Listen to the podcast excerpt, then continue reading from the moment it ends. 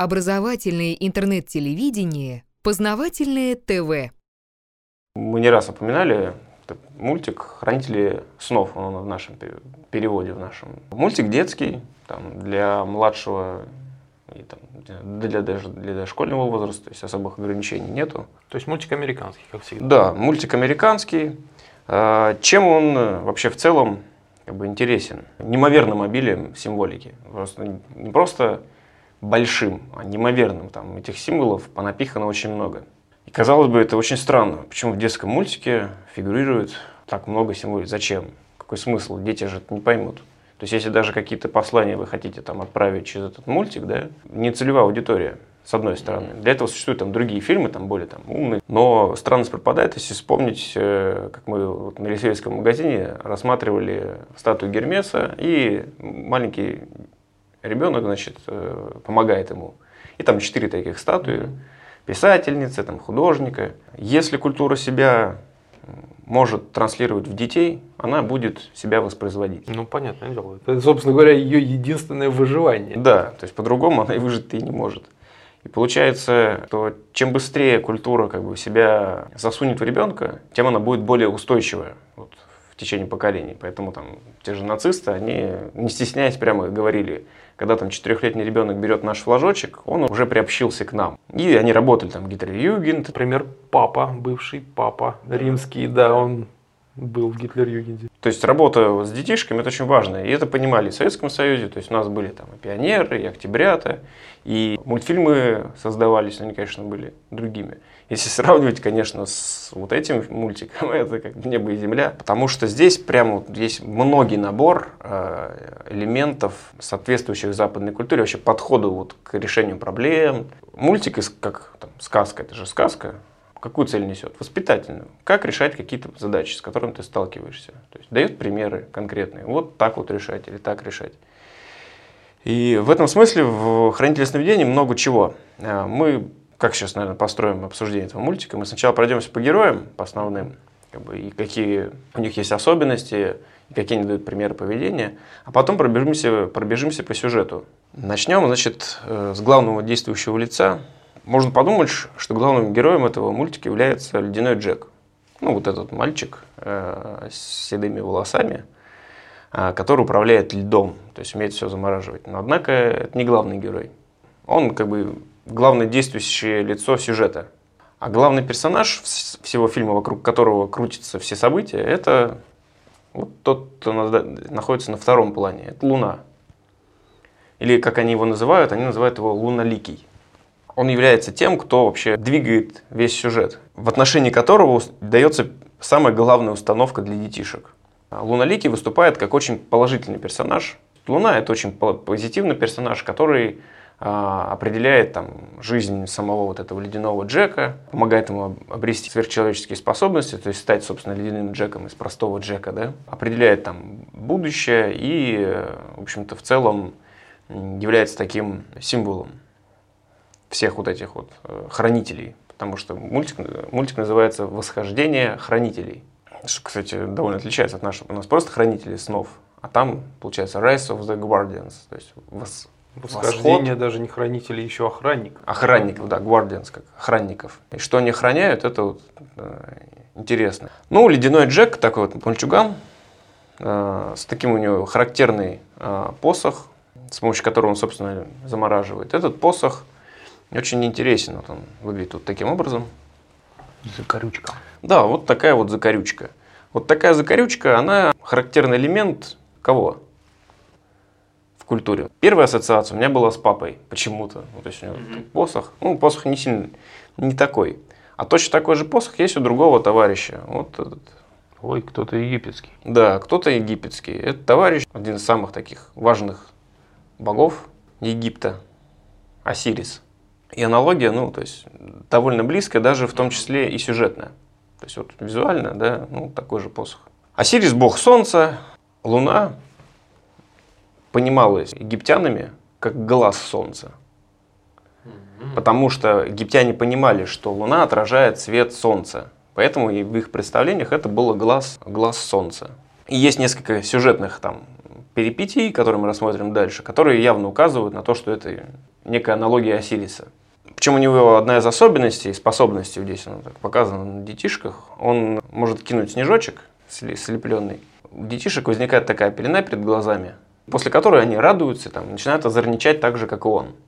То есть начинают вести себя подобно ему. Например, вот эта вот девочка, она, например, все время ходит угрюмой. И вот когда ей попал снежочек, она вот становится радостной, такой веселой. Если говорить о его способностях, он может воздействовать на психику детишек.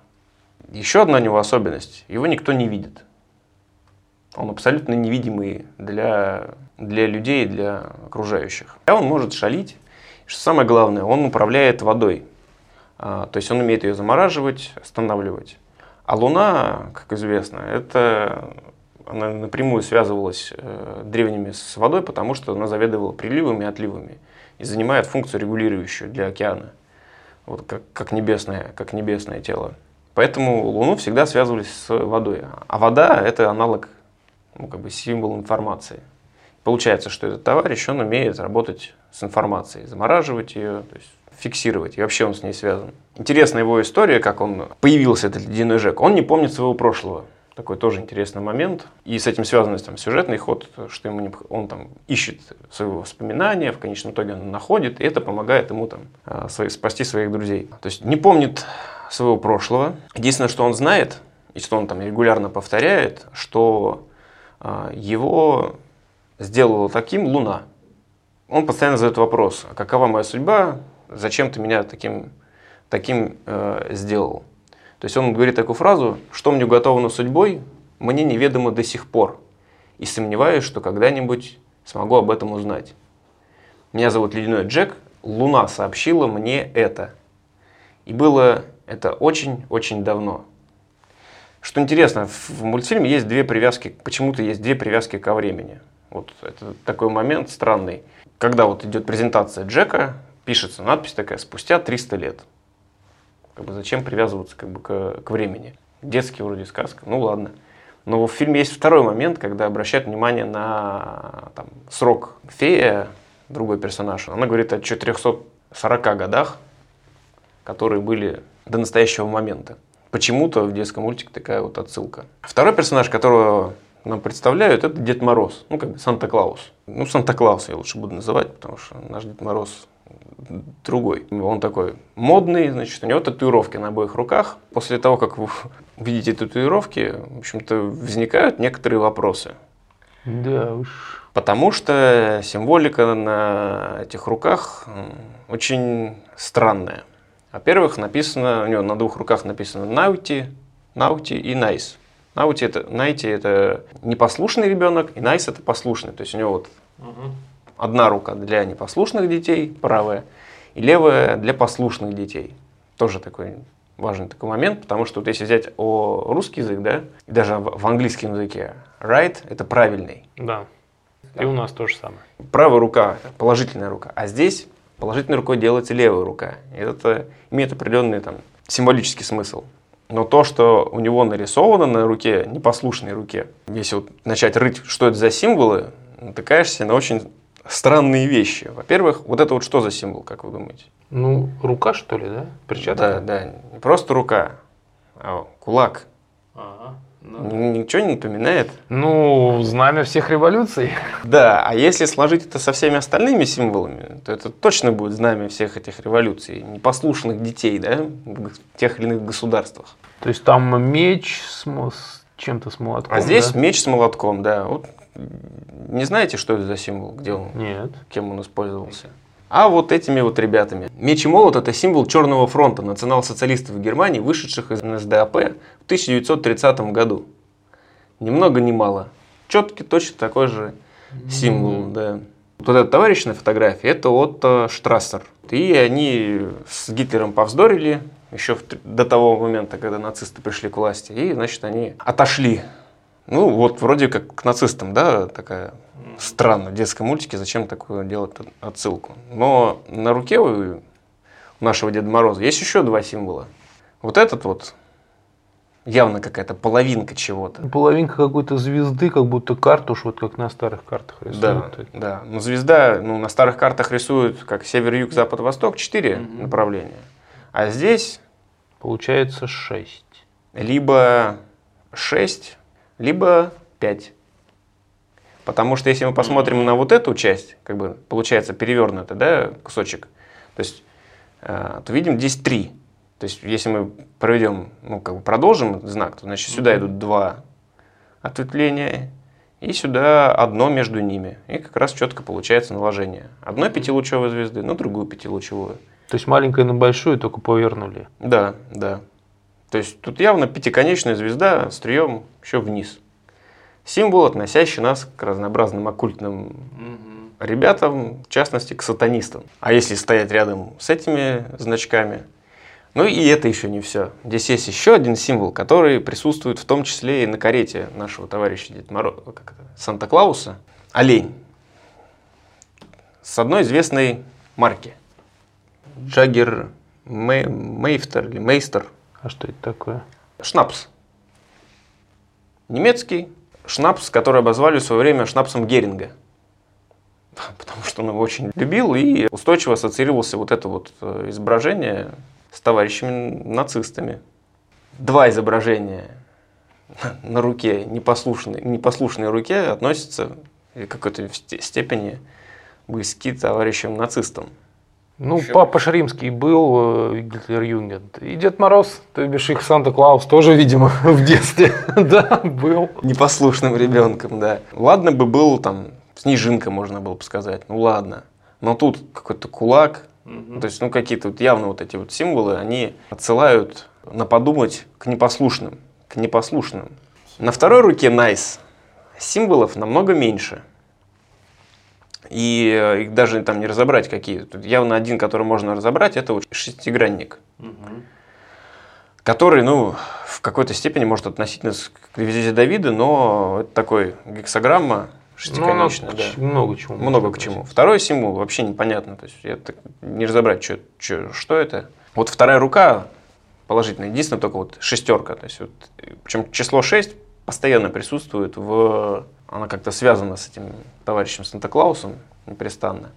И в самом начале фильма, ну, то есть нам сначала показывают Луну, в начале фильма вот такие вещи, глазик, смотрящий на нечто, что он создает. Конкретно он делает ледяную фигурочку. Ну и такое вот первое изображение глаза. Вот такой одинокий глаз будет встречаться на протяжении мультика несколько раз. То есть именно один глаз. Второй либо закрыт, либо он вообще скрыт, там челочка у девочки. Но вот это изображение, оно будет как бы, ну, проявляться постоянно. А вот эти фигурочки, которые он делает, а, это ледяные фигурки, с которых Йети делают разнообразные игрушки. То есть, можно сказать так, это замысел, а это его воплощение. А, то есть он делает как бы матрицы, да? Да, матрицу. А те на них а смотрят. те просто, и... да, и делают разнообразные фигурки. Причем, что характерно, все игрушки, которые фигурируют в фильме, э, которые дел, сделаны Дедом Морозом, вот этих там, роботов мы увидим у детишек в домах. Все они механические. То есть это какие-то роботы, какие-то маленькие там машинки. Именно технологические вещи. То есть там нету плюшевых Мишек нет, ну как-то все время в кадре вот эти там летающие какие-то там э, дроны, роботы, то есть все время только техногенное, только техноген. Что тоже как бы Санта-Клаус, который транслирует э, техногенную культуру. И тоже вот эти ребята Йети, ребята непонятные, кто это такие. Ему помогают, помимо этих Йети, помогают еще вот такие замечательные гномы. И э, здесь можно увидеть еще один символ – на руке nice, на руке, которая говорит о хороших детишках. Что за символ, ну, не разобрать. Может быть, если смотреть с этой стороны, как факел, то есть некий, некий mm-hmm. факел. Если смотреть с той стороны, ну, как бы, как, как вот написана надпись nice у него на руке, то похоже на какую-то ракету. Ну и такие звездочки, они везде, вот постоянно, там, пятиконечные звезды очень часто попадаются. И вообще всего пространства, оно разлиновано, что-то, какие-то геометрические фигуры везде постоянно встречаются. Если говорить о Санта-Клаусе, вообще вот э, мы уже так несколько с вами увидели, что как минимум несколько отсылок к разным символическим группам, стоящим за этими символами. Зачем это все находится в детском мультике, как это там оказалось? Вот такой можно задать вопрос. Зачем это запихивать в детский мультик? Дети же этого не поймут. Взрослые поймут, он же семейный. Да, поймут взрослые. Вполне возможно, что какое-то сообщение могло быть доставляться взрослым. Тут может быть просто более банальная причина. Детский мультик, он вызывает положительные отношения. И персонажи эти положительные. Сам-то этот положительный, с нацистами на руке. Да он какой-то бывший байкер вообще. Судя он, по э, вот по прикиду, у нас его четко ассоциировали почему-то с русскими. Потому что у него, прикид, у него такая папаха сверху, папаха mm-hmm. такая, то есть вот он такая шуба огромная. Казак. Да, такой вот ощущается, что казак, и он такой весь удалой и так далее. То есть чувствуется, что списывали в какой-то степени с, там, с наших там, казаков. Но я отказался, от, ну, скажем так, в какой-то степени от этой трактовки. А, хотя, может быть, что ассоциация с нами. Почему? Потому что он наказал, ну как бы он наказывал нацистов. То есть у него нехорошие ребята, и он как бы mm-hmm. что делать с нехорошими ребятами? Наказывает их. Отсылка к этому может быть еще и то, что у него две сабли, именно сабли в руках. То есть у него как, два его оружия таких, это две сабли. И его называют вообще Северный Н.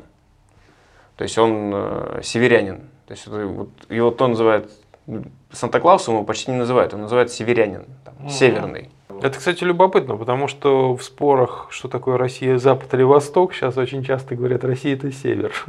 Да. В красной рубахе, кстати. В красной рубахе, да. Он заведует местом, где они, собрания происходят у этих там, хранителей, охран, охранников, можно сказать, базой заведуют.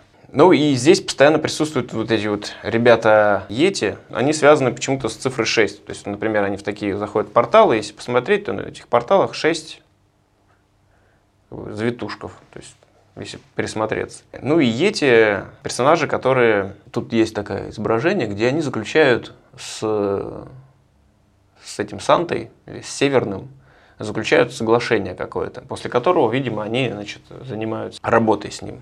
В других местах, где на базе они трудятся, а, там мы увидим присутствует такой вот молоточек. Один из молоточков, который вот у него на знаке непослушных детей. Ну, как бы так обозначается место, где они делают сборку. Вот как-то так вот странно, почему тут молоточек. Но если вспомнить, что молоточек является еще символом, относящим нас к масонским орденам, то на Ете можно посмотреть немножко с другой стороны, потому что они быстро перемещаются вот в этих через порталы, собирают вот эту технологическую игрушки, которые этот Санта доставляет детишкам. То есть их роль интересная. Я потом сделал предположение, кто это такие.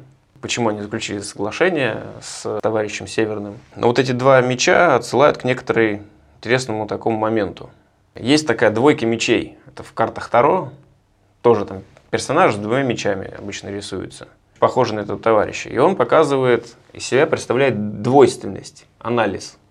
Но это женщина, это же не как она похожа. Тут главное, что персонаж с, с двумя мечами. И а, эта особенность, двойственность, может указывать на некоторые наши ну, неопределенность, кто мы там, Запад, Восток, или мы там отдельные какая-то сами по себе. Это могло найти отражение вот в такой, mm-hmm. что у него два меча в руках. Не один меч, как у нас обычно рисуется воин, он же с одним mm-hmm. мечом, да? А тут у него, вот, в общем-то, два меча. Хотя у него в одной из ключевых сцен этого мультика, там он орудует одной, одной саблей. И это именно сабли, то есть закругленный такой меч. Определился.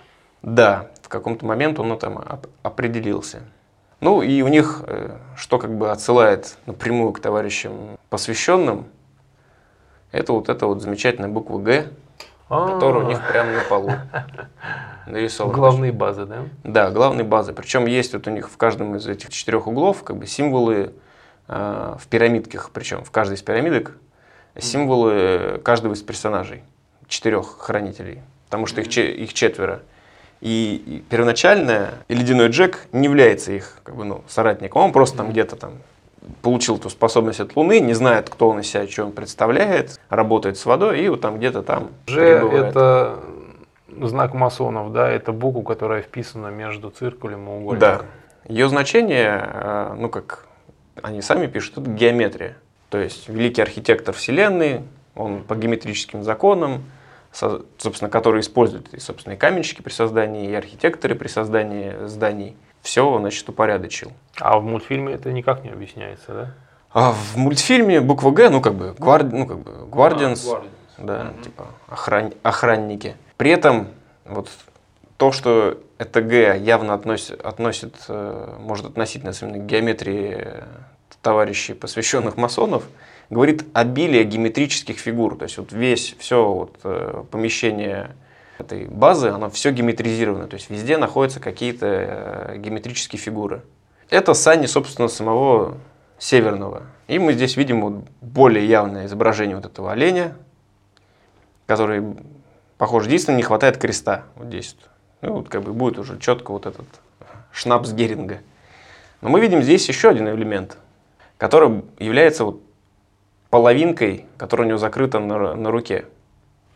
Ну, это звезда сколько здесь? Здесь семь, семиконечная звезда, причем острием вниз. Семиконечная звезда это она, если говорить об острие вверх, вот это называется звезда мага. И здесь вот там по, каждый из лучиков относится к определенной планете Солнечной системы. Угу. Тот, что вверх, это Солнце, э, Венера, Меркурий, Луна, Юпитер, Сатурн и Марс. Ну, вот эти вот там семь угу. таких основных. Но это внутренний пояс планет. Да.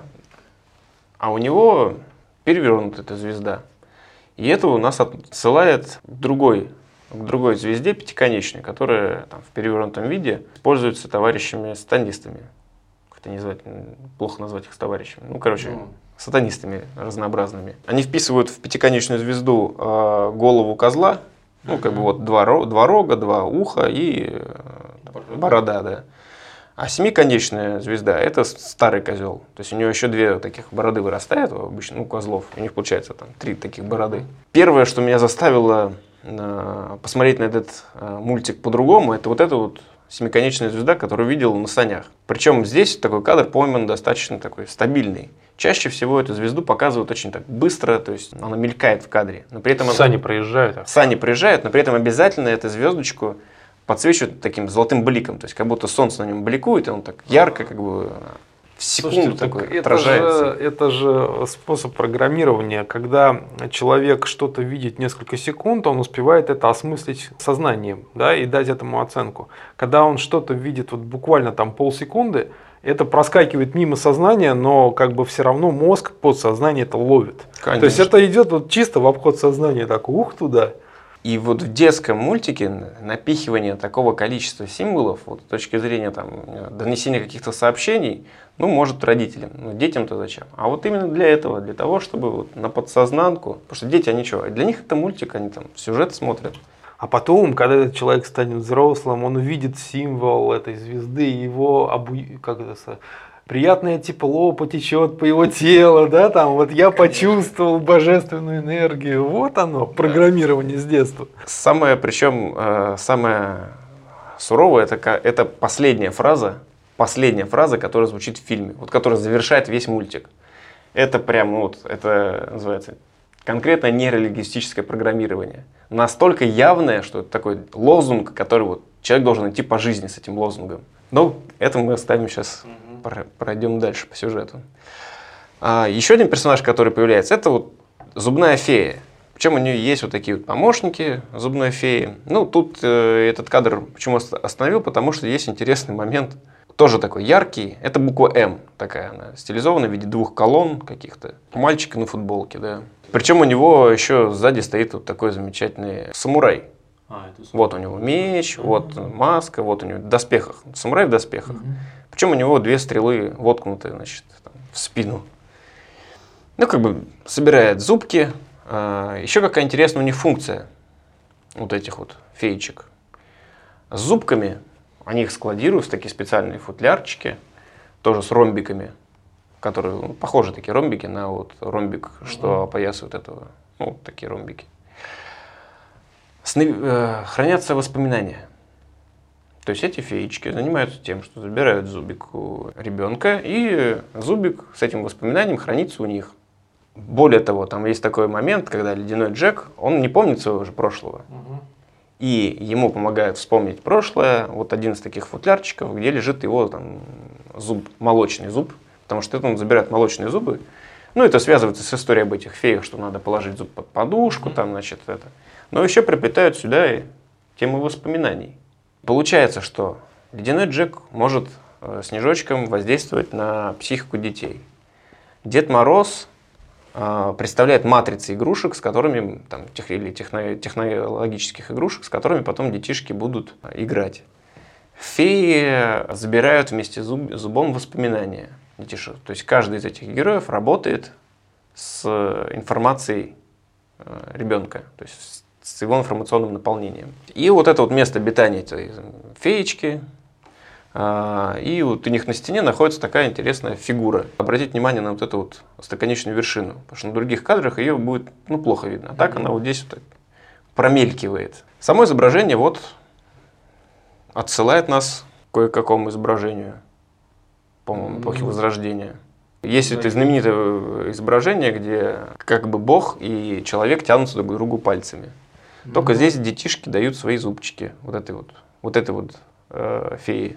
А вот выше этой картиночки такой основной находится вот эта вот картиночка. Что интересно, ее практически вот не видно тут навершие, практически не видно. И если мы присмотримся, что мы увидим? Не здание, что ли? Да, какие-то здания, да. Этот товарищ в набедренной повязке mm-hmm. в красной. А, так это же это Египет. Это Египет, да. И тут два неких светила, которые лучами упираются, это, по-моему, сфинкс, упираются в пирамиды. И вообще картинка, то есть вот что она значит в детском мультике. Тем более у зубной феи. Причем она появляется, она вот, вот это вот край кадра в следующую секунду, то есть она она показывается общий вот этот план, картинка как бы сосредоточено внимание на вот этой картинке. Да, на фее. На фее. Причем здесь тоже фигурируют пирамиды. Вот они. Раз пирамида, два пирамида. И там получается, как бы, что здесь... Вот это появляется, и в следующую секунду она исчезает. То есть вот это вот, вот это вот кусочек появляется буквально там, на, сек... на менее чем секунду. То есть опять-таки... Не отловишь, да? Не знаю, что. Да, то есть если не, не сидеть, смотреть, не высматривать там разнообразную символику, то и не заметишь. И тоже получается, что вот эта вот э, феечка каким-то макаром связана с пирамидами. Ну, еще здесь есть такой элемент вот который можно видеть на руке у северного. Вот этот шестигексограмм, шестиугольник. У этой феечки очень интересное окружение. Оно такое какое-то близкое к восточному, и вот, в частности есть вот такие вот э, сооружения у нее разнообразные. Ой, эти шишки я в Питере видел очень много. Да, и оно все вот у него вот такое в шишках. Да, да, да. И сверху, и снизу, кстати. Да, и сверху, и снизу. Вот непонятный какой-то стиль. Как вот этот стиль описать? Ну, я так показать просто вот шишечка, ее размер можно, можете представить. В Ватикане. Это да, это рядом с э, собором Святого Петра, с площадью. Там стоит шишечка. Да, вот размер, не знаю, метра три или четыре. Вот такая, как бы, вот стоит в нише красивенькая там. Всех внимание приковано к этому шару, они обычно, ну там, все рядом с ним, там, ой, такой шар красивый, такой современный. Такой. Да, Ватикан взял и себе такой современный шар поставил во дворик, да?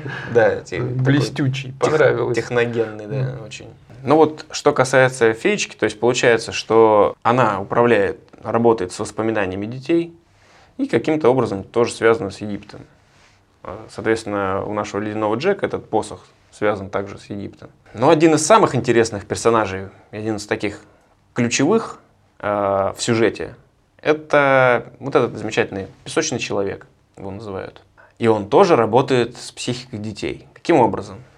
Вот можно видеть, что на таком золотом облачке, и от облачка идут такие ниточки каждому из детишек. Он создает сновидение. То есть вот с помощью он приходит, это золотой песочек посыпет над головой ребеночка, и э, у ребеночка появляется сновидение. А что интересно, сам он не говорит, молчит вообще. И он общается со всеми окружающими, показывая вот такие вот картиночки над собой, над головой. Вот такие вот как картиночки, то есть общается с окружающими. И это очень задает некоторые вопросы по отношению к тому, кто он такой. Вот это вот золотое, золотое облачко вполне можно обозвать коллективным бессознательным где собираются какие-то общие мысли людей, они связаны через этого золотого человека, и каждому ребеночку значит, э, какие-то идеи вбрасываются в виде там, золотого сна. И в мультике показывается, что это золотой человек и золотые сны – это очень хорошо. То есть это хорошо, то есть ну, он приносит радость детишкам, там всякие красивые единорожки во снах у, у детей, игрушки, разнообразные игрушки, там единорожки, ну смотря, что кому нравится. Весь фильм говорит о том, что он положительный персонаж. Но нам надо увидеть другого персонажа, чтобы понять некоторую особенность и его, самого главного протагониста. Вот главный протагонист, он связан напрямую с этим золотым человеком. Ну и это его эмблема, кружочек в пирамидке. Кружочек в пирамидке, э, такой символ появлялся много в каких фильмах, именно вот кружочек внутри пирамидки, который сам по себе символизирует, в общем-то, тот самый всевидящее око. Но в то же время у него еще есть тут такой элемент, как луна в навершии. И луна можно трактовать это как луну, а можно сказать, что это глаз. Да, вот он с зрачком конкретно. И вот у него вот этот его сила, да, это песочек. Ну и можно еще сказать, что у него пять вот этих ну как это, угу. Волосяных концов, да. Самая главная его особенность то, что он молчит. Ну и там некоторые элементы есть. Вот, например, когда он что-то посылает, у него вот э, песок этот описывает над ним треугольничек. И там потом он это летит там, какому-то ребенку. То есть его функция приносить детишкам сновидения. Теперь, что касается их э, нравственности, этих героев. Например, вот этот эпизод, где песчаного человека никто не слышит. Там все что-то обсуждают, там, а он хочет обратить их внимание на то, что Луна с ними сейчас говорит. То есть там Луна начинает светить на пол, с их буквой Г, прямо на эту букву Г начинает светить. И он привлекает их внимание тем, что там проходит мимо вот этот э, маленький эльф, и он его берет и вот так вот, значит, трясет вот, с таким замечательным лицом.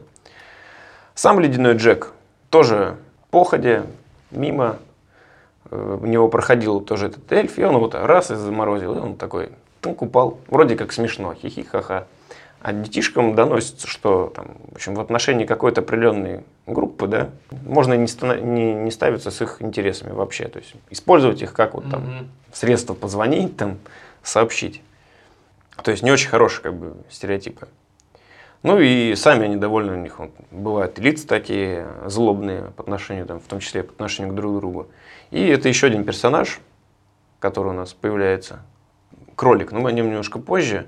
Сейчас перейдем к нравственности э, Санта-Клауса нашего, или Северного.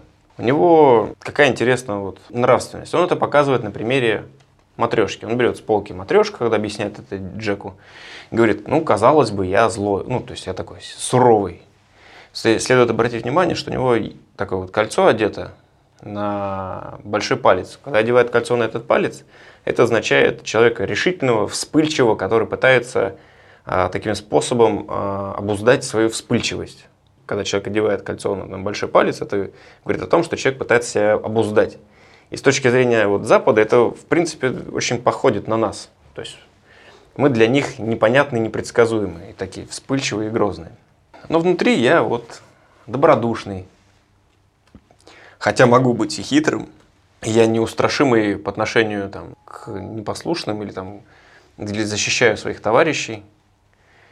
Ну, я забочусь э, там, о животных. Вот. И самое главное, он говорит, ну вот я смотрю на мир широко открытыми глазами, как ребенок.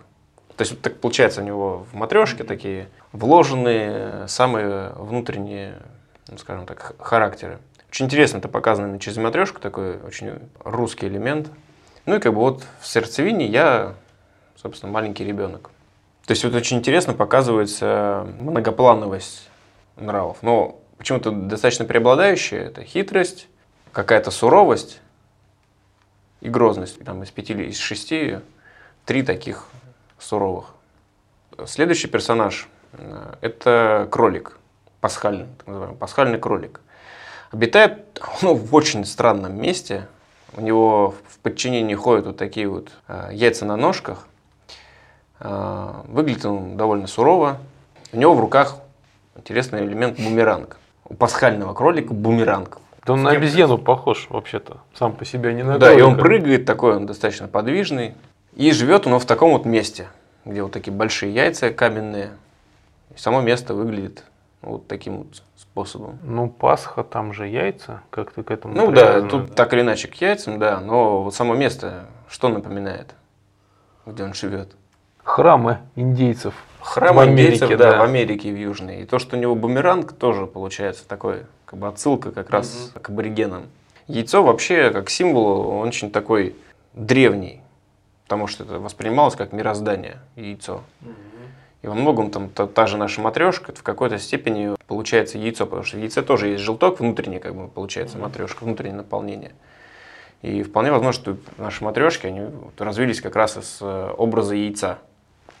Но у него тоже внутри, значит, его помещений, помимо яйца, есть и образы пирамидки в доме. Причем пирамидка, и здесь вот видно заяц в этой пирамидке с неким цветочком значит, взаимодействует. И вот вокруг э, эти яйца. И, собственно, когда они там красят яйца, эти яйца выкладываются в две таких замечательных, красивых красных пирамидки. Причем эти йети под э, цветущие сакуры. Ну, вообще такое вот сочетание картинки, где-то там в ацтекских значит, джунглях с сакурой и две пирамиды, еще и йети сидит северный. И у него вот есть интересный такой вот такие кадры, две колонны и э, дорога, которая расходится на шесть направлений. Эти шесть направлений собой представляют пути к разнообразным частям света. Австралия, Азия, только Азия, потому что Европа вот она, отдельно именно только Европа. Африка, Южная Америка и Северная Америка. Что характерно, заяц, он, у него есть способность перемещаться очень быстро в любую точку э, мира.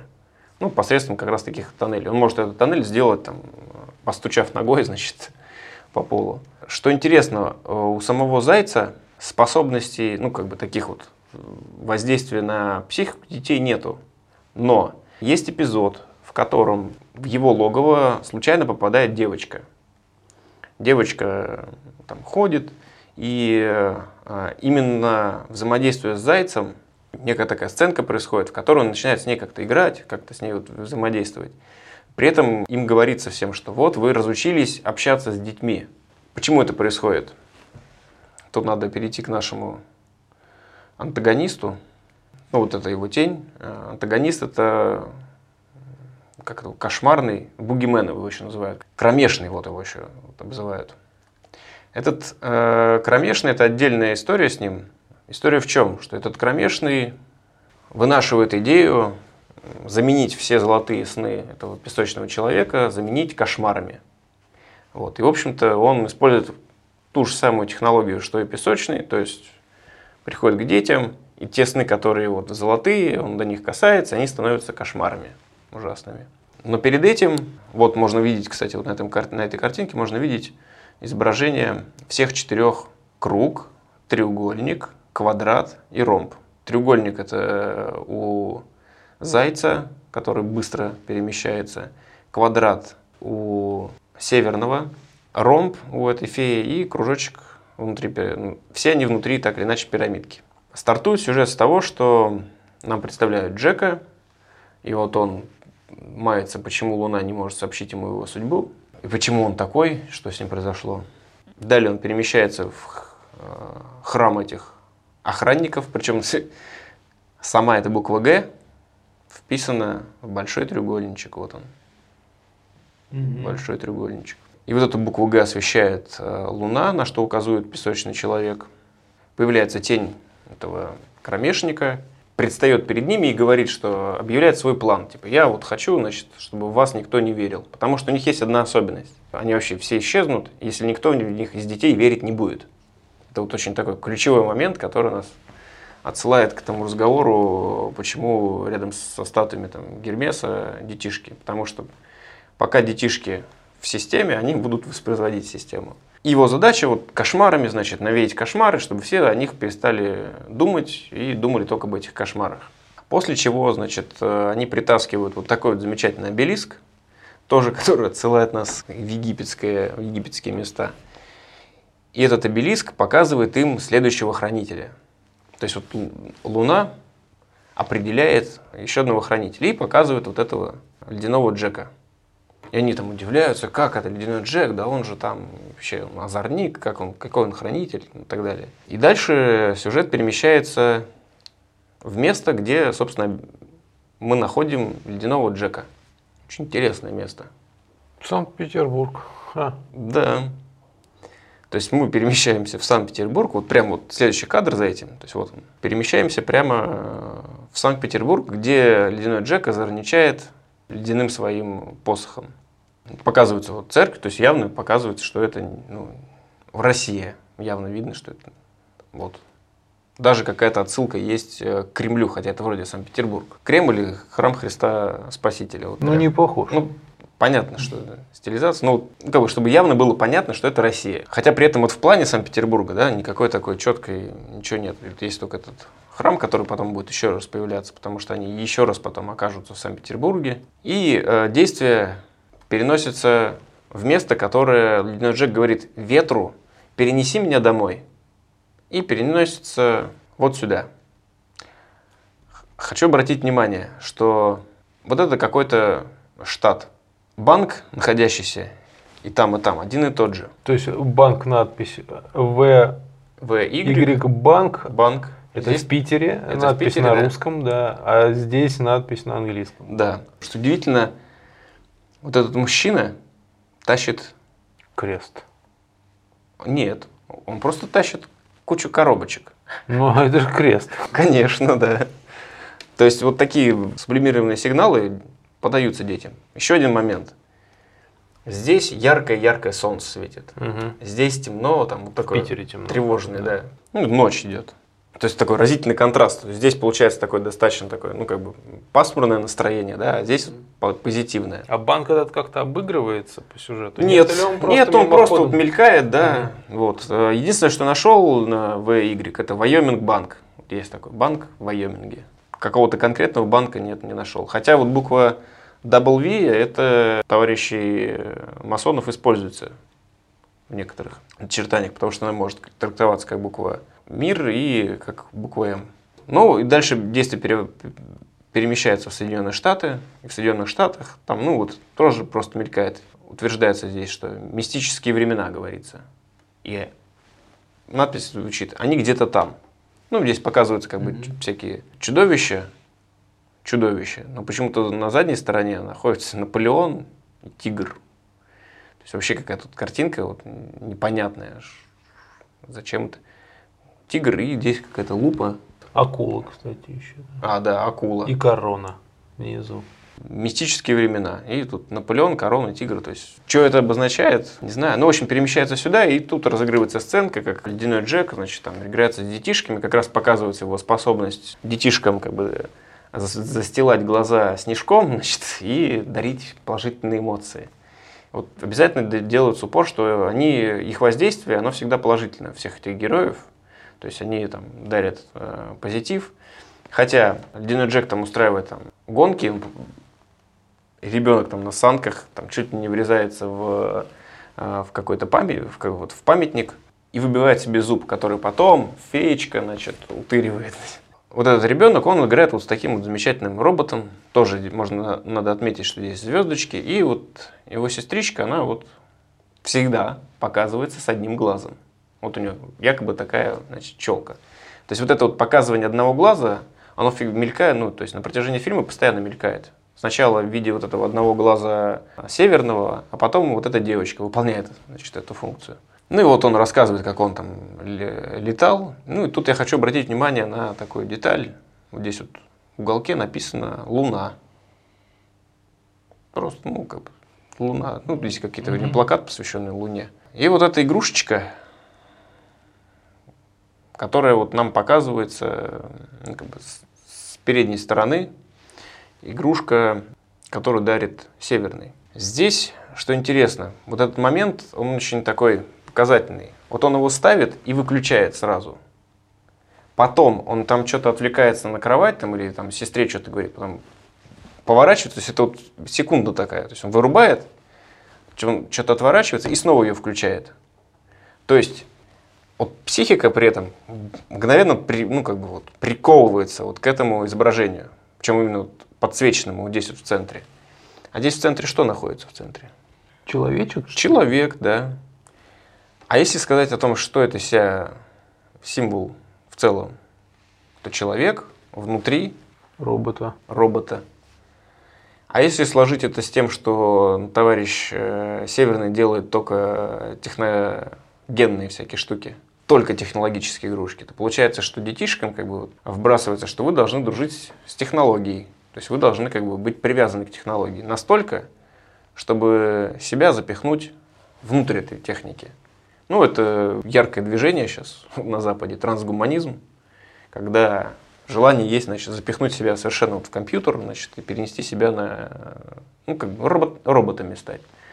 Но с точки зрения глобального управления, там можно руки потирать, если все себя будут запихивать в компьютер, значит, будут подвержены воздействию алгоритмов компьютерных. Если будет осуществляться такая мечта, как бы, ну вот, будет у нас роботизированное общество. Так вот, по-тихому, через какие-то секундные моменты, но вот эта вот мысль о том, что надо играть с техникой, то есть техника это игрушки, и вот этот момент прямо заостряется прям внимание на вот этом человеке внутри вот этого робота тревожный сигнал, потому что это детишкам получается вот в возрасте, вот в его возрасте, то есть вот фильмы, мультики смотрятся. Если говорить о, там, скажем, перипетиях сюжета, то «Золотой песочный человек», вот он дает сны. Здесь интересный кадр тем, что из головы кровати что-то напоминает. Да, какая-то корона. Нет, не корона, это вот ну. крылышки. А, да, да, да. Летучая мышь конкретно. То есть вот очень похожее изображение на такую стилизованную летучую мышь. То есть летучая мышь это тоже один из символов некоторых орденов, которые переняли некоторые спецслужбы, в том числе и наши. У нас же тоже Бэтмена называют спецназа. Спецназ у нас на эмблеме спецназа летучая мышь. И многих, ну, то есть э, они называют просто друг друга Бэтменами. Но здесь еще есть один элемент, это вот, ну, здесь вообще их много этих единорогов, потому что девочка помешана на единорогах. Единорог это древний э, друидский символ, вот она, вот этот функционал, то, что делает золотой человек. Вот он показывает сон, где-то девочка катается, значит, на единороге. Приходит товарищ кромешный. И здесь на фоне луны он так смотрит, и там проскакивают кошмары, так называемые. Кошмары выполнены в виде таких непонятных. То ли кони, то ли тоже единороги. Ну вот он, как выглядит у него кошмар. То есть он дотронулся до сна, значит, который навеял золотой песочный человек. И этот единорог, тоже единорог, превратился в такого вот кошмара. Это вот его такой атрибут. У него еще есть такой вот такой интересный инструмент. Этот товарищ с косой похож на вот этого замечательного, если совокупности взять вместе с, с его кошмарами, вроде как это лошади. Это Сет, брат Осириса, который его расчленяет, разыгрывается миф гибели Солнца, потом его возрождения. Потом Исида его собирает по кускам, э, сращивает. Это тоже, кстати, в мультике отражается. Наличие вот этой, как минимум, непонятной косы дает прозрачный намек, что это может быть э, отсылка к Сету. Причем там есть один эпизод, где он предлагает этому ледяному Джеку вместе действовать. Как бы холод и тьма, вот они будут вместе. Там идет некое разочарование самим Джеком. Там друзья его покинули, он там остается один в, холод, в холоде ну, сомневается. Но ему помогает вот этот вот футлярчик с воспоминанием от этой феечки, где ему показывается там его прошлое. Но об этом чуть-чуть попозже. В общем, они находят товарища ледяного Джека, говорят ему, что ты там будешь тоже будешь охранником. На что он говорит, да вы что, я там, какой я там озорной, что, не буду, не хочу, не, не хочу, не буду. Они говорят, нет, вот Луна сказала. И они говорят такую фразу, как и обо всех нас. То есть Луна сделала всех их вот этими самыми охранниками вот этого золотого сна. Они начинают церемонию, там играют фанфары, музыка, появляются вот эти вот два факела или там две колонны, причем с такими с шарами, как можно видеть. И начинается его посвящение в охранники. Причем вот на фоне идут какие-то, постоянно идут какие-то символы. Вот здесь вот там крест идет, Здесь вот вообще какой-то такой разнонаправленный, в разные стороны, значит, север, юг, запад, восток. Это внутри нашего северного. И внутри вот нашего северного тоже вот мелькает вот он этот молоточек, о котором я говорил. Как раз, что они занимаются... То есть молоточек явно из изображения у него на руке непослушные. Молоточек обозначает, что вот эти вот ребята, вот они работают. У них тут летающие вот есть э, разные конструкции, вот они роботов делают игрушек. По лекалам, созданным этим северным. Ну и одни молоточки может быть какая-то отсылка к товарищам масонам. Вообще, как бы они больше напоминают такой орден, скрытый от всех прочих. А вот о чем я говорил, что вот эти все символы, они не мелькают вот подсвечиваясь вот таким позолотой, то есть очень быстро. Промелькнула карета и там непонятно. Сюжетно там что возникает? Кромешник э, чем занимается? Он э, крадет всех маленьких этих феечек, помощниц э, этой большой феи. И в итоге все зубы остаются под подушками. И дети начинают разочаровываться феи, от нее начинают отпадать эти там перышки, перышки, все перестают в нее верить. Вся эта группа охранников отправляется самостоятельно собирать эти зубы у детишек. Соответственно, и воспоминания. В ходе этого собирания у них возникает, как это, как бы это сказали в Советском Союзе, социалистическое соревнование. Кто больше, значит, этих зубов натырит. В итоге они начинают тырить друг у друга, короче, эти зубы. Набирали такие мешки, принесли феи, так, ой, какие вы молодцы, а вы не забыли положить под каждую, ну, вместо зубика надо же монетку, монетку. Такие, нет, мы там забыли, они там набирают этой мелочи и там распихивают кто монетку, в итоге они там пихают там свои там яйца, ну, кто, кто что там этот северный пихает эти леденцы, ну то есть там не монетки, как принято, да, а там что придется. И вроде как они возвращают ну, веру в эту, в эту феечку. Причем, что они склоняют этого ледяного Джека, который не хотел в этом участвовать. Он нет, я не буду там. Они говорят, слушай, мы таким образом вернем э, и зубы, э, и твои зубки, и узнай, ты узнаешь, как бы, как ты вообще стал, почему, ты, почему тебя выбрали, выбрала Луна.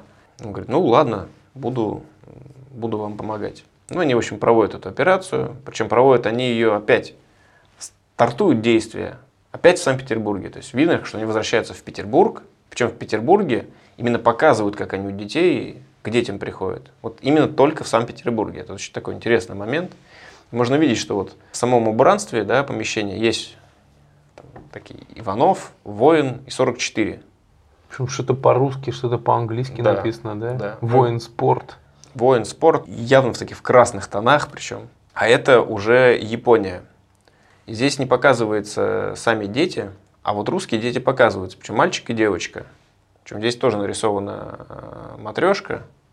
Что интересно, мелькает, вот не разглядишь. Написано «верить». Угу. Под матрешкой. Да, под матрешкой верить. написано «верить». Если бы они написали «верь», было бы еще забавно. Ну, здесь он в такой, как бы, классической такой в русской одежке ходит. Ну, можно видеть, что, например, в Японии, да, вот он этот робот, которого они собирали там на, на фабрике. Они перемещаются в Париж, и в, по, Парижу, ну, показывают только крышек. А дальше начинается, ну, они вроде как собрали, вроде все, все устаканилось. Их главный плохиш кромешник насылает на всех кошмары. Вот тех коней страшных. В какой-то момент захватывает песочного человека. И можно видеть, как вот этот песок его золотой превращается в черный песок. И в итоге всем детям начинают сниться кошмары. А сам песочный человек, он исчезает в такой в толпе кошмаров. И вот с точки зрения технологий никакой разницы нету между кромешником и песочным человеком. Почему? Они применяют одно и то же, они дают какой-то сон. Угу. Один просто дает кошмарный сон, другой дает позитивный сон. Но оба это иллюзии, которые насылают на детей. На детей. И есть такое интересное выражение, которое сделал один такой либеральный, либеральный товарищ, он говорит, хвала тому, кто навеет человечеству сон золотой. И вот это вот желание навеять человечеству сон золотой всему, оно проявляется в конкретной там, практике, например, того же Голливуда. Что такое Голливуд? Это создание этого золотого сна, который вот одурит э, как можно большее количество людей. И, соответственно, они будут уже там более податливы. В этом отношении я вот не вижу, э, что там песочный человек, он такой позитивный в этом смысле персонаж. Они все так или иначе воздействуют на психику детишек, что-то с ней делают. И песочный человек отличается от, там, от сам, плохого, кого они записали в плохих, только тем, что он дает сны там, такие позитивные, веселенькие. Но это сны, в которых они пребывают. В итоге кромешник вроде как его уничтожает, это не показывается, что он там, ну, вроде как все думают, что он погиб. И они там грустят, у них траур. Ну, в конце концов, ледяной Джек начинает, ну, то есть, выходит в противоборство. Здесь очень такой кадр интересный. Это вот база кромешника, и там есть вот копия того шара, который был на базе у этих самых охранников. Что интересно, на том шаре э, были огонечки, они отмечали, что тех детишек, которые верят охранников. Соответственно, те, кому снятся вот эти золотые сны. У него тоже такой же шарик, на котором он значит, затаптывает эти золотые точечки, делает весь шарик темным. Ну и тут так образно видно, что ледяной Джек значит, борется с ним, с этим самым кромешником, за светлые сны. Видно, что этот находится в тени, а этот на свету. И это, конечно, хорошая такая аллюзия с Солнцем, потому что когда Солнце, все видно, все светит, весь земной шар светится. А когда ночь, то есть такая борьба дня и ночи, тоже символически можно проглядеть. И борьба у них происходит с этим, с участием этого жезла. И они оказываются на непонятно, то ли это Северный полюс, то ли это Антарктида. В процессе борьбы у них возникает вот такая вот интересная ледышка, такая отдаленно напоминающая ту же самую пальму, ну, веточку. И он показывает ему, что вот мы можем соединить наши усилия, и будет там а, холодная тьма. Джек отказывается, говорит, нет, это неправильно. Тот достает эту вот, вот у него это помощница феечки, он говорит, я ее там замочу, если ты мне не отдашь свой посох. Он говорит, ладно, на, отдает ему посох, а посох это очень интересный элемент. Он не только у Осириса присутствует, но и у других. Вот здесь вот такое изображение очень такое красноречивое.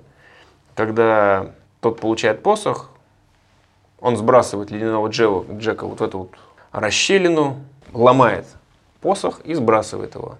А этот посох, он еще напоминает символ власти фараонов. Не просто у Осириса был этот посох, это был символ как бы, его власти. Этот символ власти, он присутствовал и у фараонов. Причем это была как бы духовная власть, а это была власть как бы наказывать. Ну, это плетка. Тот, кто скрывается за этим посохом, за, ну, как бы за, за этим персонажем, он перехватывает власть у ледяного Джека, и тот, значит, повергается. И дальше он начинает вспоминать, у него оказывается вот это вот хранилище с его воспоминаниями, он начинает вспоминать свое прошлое. И оказывается, что сделала его таким Луна. То есть он спасал свою э, сестру, вы, ну, как бы отодвинул ее от льда, сам упал под лед, вот видно, что он упал под лед. И Луна его сделала этим ледяным Джеком. Вот этот момент смерти, возрождения для, для какой-то другой жизни, которая не видна никому, это явная отсылка к товарищам масонам, потому что у них в их ритуалах есть вот это вот положение в гроб, и ты помираешь для прошлой жизни и возрождаешься для жизни среди братьев. И тут тоже с Ледяным Джеком происходит несколько как бы, таких посвящений. Первое, самое главное, ему делает Луна, то есть она его превращает в Ледяного Джека. Потом он становится хранителем. И с точки зрения детей, они сопереживают кому? Ну, Тому, Джеку, кого главному, конечно, да. И получается, что в процессе вот, мультфильма детишки получают первое посвящение. Они вместе с Джеком умирают для такой обычной жизни, потому что он был обычным ребенком, вот таким, как и они и возрождается для той, где они невидимые, где они там обладающие сверхспособностями и так далее. Ну хорошо себя почувствовать супергероем. Конечно, и наверняка потом детишки после этого мультика там бегали с палочкой какой-нибудь, с загогулинкой, значит, и я там ледяной Джек, а другие говорили, нет, я там зайчик, пасхальный кролик, а кто-то брал там две палки, ходил, значит, говорил, что я северный. Такая получается первичное программирование на определенный алгоритм, который может быть потом активизирован в будущем. Что значит активизирован? Значит, когда он столкнется с таким в жизни, если вдруг столкнется, у него будет первое впечатление положительное. И это закрепляется всем, всем на протяжении всего-всего мультфильма. При этом даже показывается, что если ты там будешь, ну, то есть там не захочешь, да, ты в любом случае потом все равно придешь к этому. Джек вспоминает это, говорит, ой, да я спас, я спас ее тем, что я ее, значит, развеселил. И он сращивает э, посох, и это очень сильно отсылает нас опять к Осирису, потому что Осириса расчленили, но не будут же детям показывать расчлененку. Вот в виде посоха, значит, как символа этого власти этого Осириса, показали таким вот способом. Но Ну, его Осириса собрали потом. Да, да. По кусочкам, так и здесь посох. Да, по кусочкам. То есть вот это вот еще одна такая отсылка к тому древнему мифу. В итоге у него было посвящение, когда он только стал ледяным Джеком. Потом его пытались э, посвятить эти ох- охранники, но не смогли его посвятить. Он прервал эту э, ритуал. И потом он через воспоминания посвятился еще раз, обрел там, значит, еще более силы. Оказалось, что его начинают видеть. То есть его вот ребенок вот этот, у которого выпал зуб из-за того, что он там попал в передрягу из-за этого Джека, в итоге он начинает его видеть. И это был вообще последний ребенок, который верил в них, причем в пасхального кролика. И Джек, э, там, нарисовав знак этого яйца на окне, доказал ему, что они все равно существуют, и ребенок ну, не разуверился, хотя там кошмар его хотел значит, закошмарить. И за счет него и его друзей, вот этих, э, вот этого ребенка и его друзей, они, в общем-то, побеждают кошмар. Но тут есть э, такие у него в комнате интересные элементы. Во-первых, вот эта вот группа. О, планеты Солнечной системы. Да, причем явно видно три. Сатурн, Юпитер и Земля. Вот такие вот изображения таких планет, они очень во многих фильмах, э, которые там наполнены разнообразными знаками, символи, символикой, присутствуют.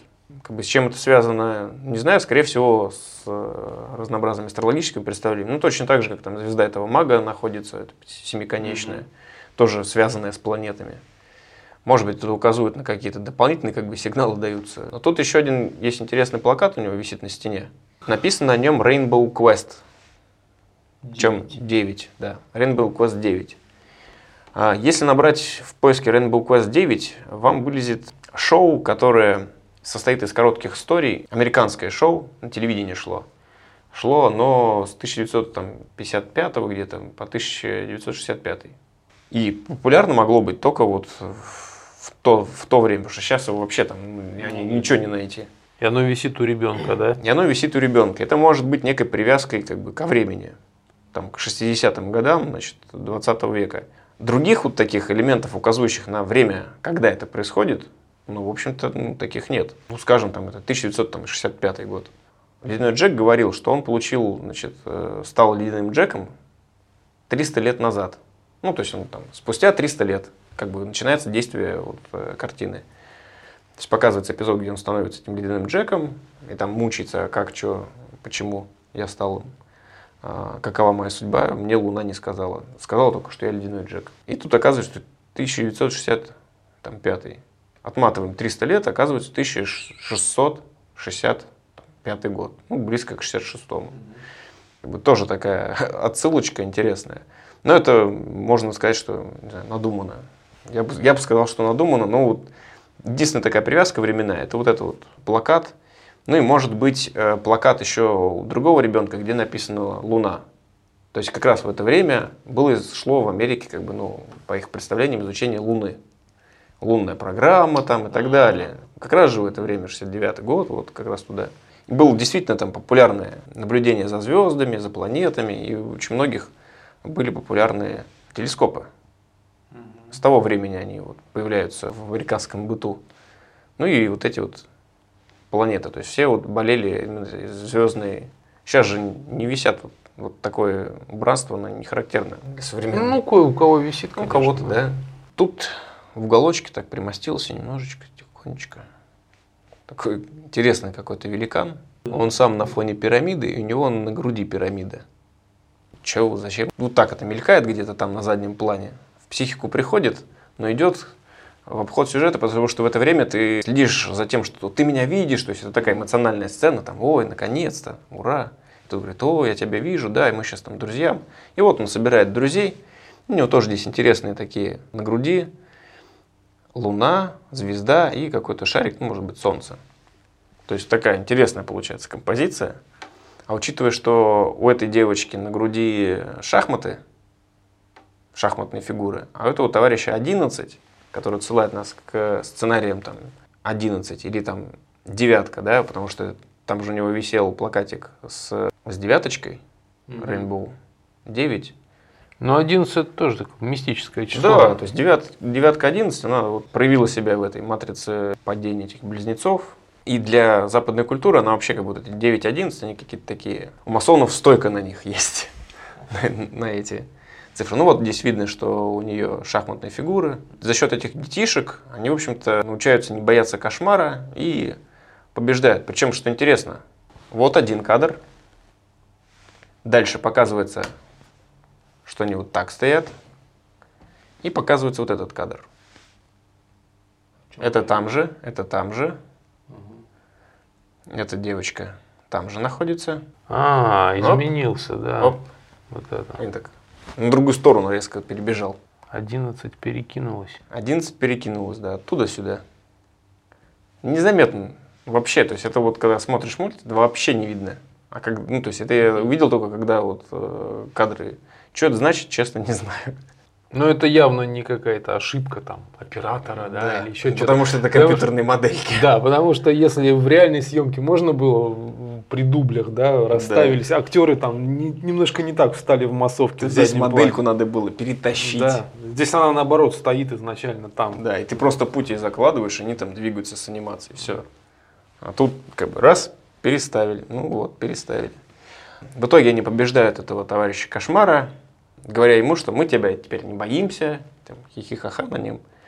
И Джек в него кидает снежок, тот, все смеются, он грустит, ни с того ни с сего возвращается песочный человек из такого вихря, и вот он обратно возвращается, и вот идет шествие всех его, значит, зауров, иллюзий, значит, вот по... он всем возвращает. И все радуются, что ой, хорошо, как пришли хорошие сны. Дальше фильм-мультик вроде не качается, это вроде такой апогей, кульминация сюжетная. Но дальше Северный дает ледяному Джеку такую же фигурочку, как и у себя. Показываются достаточно явно вот эти вот опять сани, все там детишки удивляются, опять тут 11 там маячит. И происходит, что интересно, на том же самом пруду, где ледяной Джек стал, собственно, ледяным Джеком, там, где он утонул, собственно, умер, да, проводится ритуал его инициации в, в охранники вот эти. Там Талмуд достается там, с буквой Г, где зачитывается, все собираются, и он дает священную клятву. Дальше идут э, интересные такие моменты как раз по концовке фильма. Говорится такая фраза. Говорится это северным. Они говорят, дети наше все. Мы сейчас и мы в будущем. Вот он. Дальше, когда ну, мальчик видит как бы ледяного Джека, и дальше подразумевается, что он больше не будет видеть его. То есть он ста- опять станет невидимым для него. Дальше, и он грустит из-за этого, что я тебя не смогу видеть. Дальше он говорит, ты перестаешь верить в Луну, когда восходит солнце. Ты перестаешь верить в солнце, когда его скрывают тучи. Мы всегда будем рядом, он ему говорит. А теперь мы будем еще и здесь, указывают на звезду у него на груди, ну вот тут. А значит, ты тоже станешь немного хранителем. То есть, таким образом как бы закладывается такая э, детишка мысль, что вы можете не видеть эти силы, которые скрываются за этой символикой, да? Но если вы верите, верьте в то, что мы сильны, и мы как бы, вот, контролируем ситуацию, и тогда все будет хорошо. Даже если нас не видно, да, Да. мы все равно Всё здесь равно- рядом. Все равно Да. есть, да. И вы, вы должны быть к нам лояльны, и тогда вы станете даже сами немножко, значит, там, приобщитесь к этому. И заканчивается вот это вот самый конец фильма. Летает вот эта вот снежинка, они улетают все на этом санях северного, и такая большая луна, и снежинка шестиконечная с, с этим шестигранником. И говорится фраза вот такая, которая завершает весь фильм. Когда вам о чем-то говорит Луна, в это стоит верить. То есть фильм начинается с того, что Луна значит, инициирует там, этого Джека, и Луна значит, э, говорит этим вс- всем, что делать. Бессловесно она показывает только там, своими лучами, своим излучением. И только, что интересно, прочухивает это момент только песочный человек, который сам не говорит словами. Он говорит только картинками, образами. Если посмотреть на культуру, то она же тоже, там, западная культура, она себя инсталирует как бы в поколение детей через образы, картинки. Сам, там, сам этот мультик, там, сплошные картинки. Все, что идет как бы вот от тех, кто связан с Луной, должно восприниматься положительно. И это главный лозунг фильма. Вот ради этого весь фильм как бы мутили, ради того, чтобы сказать эту заключающую фразу. Как Штирлиц знал, что запомнит только то, что говорится в конце, тут точно так же. Когда вам о чем-то говорит Луна, в это стоит верить. То есть, когда вы столкнетесь с теми, там, с какими-то сообщениями, которые так или иначе связаны с этой символикой, вы должны в них верить. Все, это вот базовый такой закладывается алгоритм детишкам. А кто у нас связан с Луной? Я вот сижу и думаю. Возьмем, например, то, что рассчитано на ту же самую мысль, но для старшего поколения. Всякие у нас там сейчас засилие разнообразных мультиков про вампиров, Да, да, да. оборотней, всякую нечисть. Они при Луне там, и так далее. Луна, так, между прочим, по лунному календарю живут не все. То есть большинство народу живет по э, солнечному календарю. Там, насколько я знаю, арабы, они живут и по солнечному, и по лунному календарю. А иудеи живут по лунному календарю. И многие масонские структуры, они э, во многом э, используют лунные циклы для проведения своих ритуалов в том числе. Масон тоже ложится в гроб не при солнечном свете, а при лунном, в ночью. И там у них ритуалы проходят по ночам. То есть луна это такой символ, связывающий очень многие, многое количество орденов разных самых, которые свое ведут там начало луннопоклонников. То есть тех, кого сами масоны называют, это путь левой руки. То есть у них путь правой руки это не вмешательство, ну, в многих орденах там в, в оккультизме, а, не вмешательство, то есть это наблюдение и какие-то советы давать. А путь левой руки это вмешательство в дела, там, активную политику, там, в том числе с помощью интриг и разнообразными методами. И это опять же говорит нам о том, что очень не зря э, у, дед, у нашего там, северного да, на левой руке написано nice, то есть правильные, да, а на правой написано неправильные. А, так это фильм от этих вот, которые левой руки. Тогда. Да, так и в очень многих фильмах почему-то э, главные герои левши. В «Матрице» Нео левша. В «Расхитительнице гробниц» Том Брайдер э, в фильме главной героини левша. Очень во многих главные герои именно леворукие актеры. Бывают фильмы, где разворачивают изображение, то есть, чтобы показать, что как бы правая рука стала левой, то есть как будто она левая. И что интересно, на картинах Возрождения очень много персонажей, они тоже леворукие. Ну, как, как будто они все левши. Хотя это объясняется там, конкретно там, в Возрождении, что они рисовали с камеры обскура, она изображение-то переворачивает. То есть они через камеру обскура пропускали этот объект, поэтому они могли рисовать так очень точно, там, красиво, потому что они просто вводили его ну, там, на, на какой-то холсте. Но и разворачивалась как бы картинка, и персонажи становились ну, она там вообще перевернутая вверх ногами получается. Ну да, и поэтому... Да. Ну, холст, да, холст можно перевернуть. То есть такая вот культура леворукости, она как раз относит вот к этим вот культам лунным, и, соответственно, к орденам с этим связанным. Этот мультик, в общем-то, в целом программирует психику детей на положительное отношение к всему, что идет от Луны и прочих там э, символических групп, стоящих за какими-то символами. А Дед Мороз, кстати, вот этот вот Санта-Клаус, он потом какой рукой действовал? У него же два меча. Вот он когда действовал одной рукой, он вроде действовал правой. Правый, да, у него в правой руке был меч. Но он как бы дрался там, он карал, он непослушных детей карал. Ну, то есть этих кошмаров. Мультик с, с точки зрения вот, наполненности символами переполнен. То есть вот он целенаправленно, такое ощущение, что его делали целенаправленно, чтобы там как можно больше запихать детям в психику положительного отношения ко всем символам, которые там во множестве орденов. Больше здесь, конечно, выделяются товарищи масоны. Скорее всего, я думаю, что ребята приложили руку к этому фильму, потому что ну, такие явные аналогии слишком много. Ну, то есть смысл этого мультика – это программирование детей – да, на будущее, чтобы они просто-напросто, ну как мягко воспринимали вот это управление, которое будет на них навязываться, да. были этому покорны. Да, и истории про тех же вампиров и оборотней выполняли, наверное, ту же функцию. Сейчас надо положительное отношение да, к Луне делать, потому что так или иначе все завязаны с какими-то информационными процессами. А тогда, там в средние века, да, необходимо было просто страх, чтобы боялись и не лезли. Потому что это, в общем-то, было прерогативой элиты ну, mm-hmm. в тех условиях. И они, в общем-то, ну, как бы отсекали таким образом простонародье. То есть простонародье, когда сталкивался, он просто боялась. И там, нет, нет, типа там. То есть вот у них подсознательно этот страх воспитывался через эти вот истории там, всяких вампиров, там, кровососущих и так далее. Чтобы не лезли. Вот. Сегодня, да, ситуация изменилась. Все участвуют в этом информационном побоище, не знаю, на планете.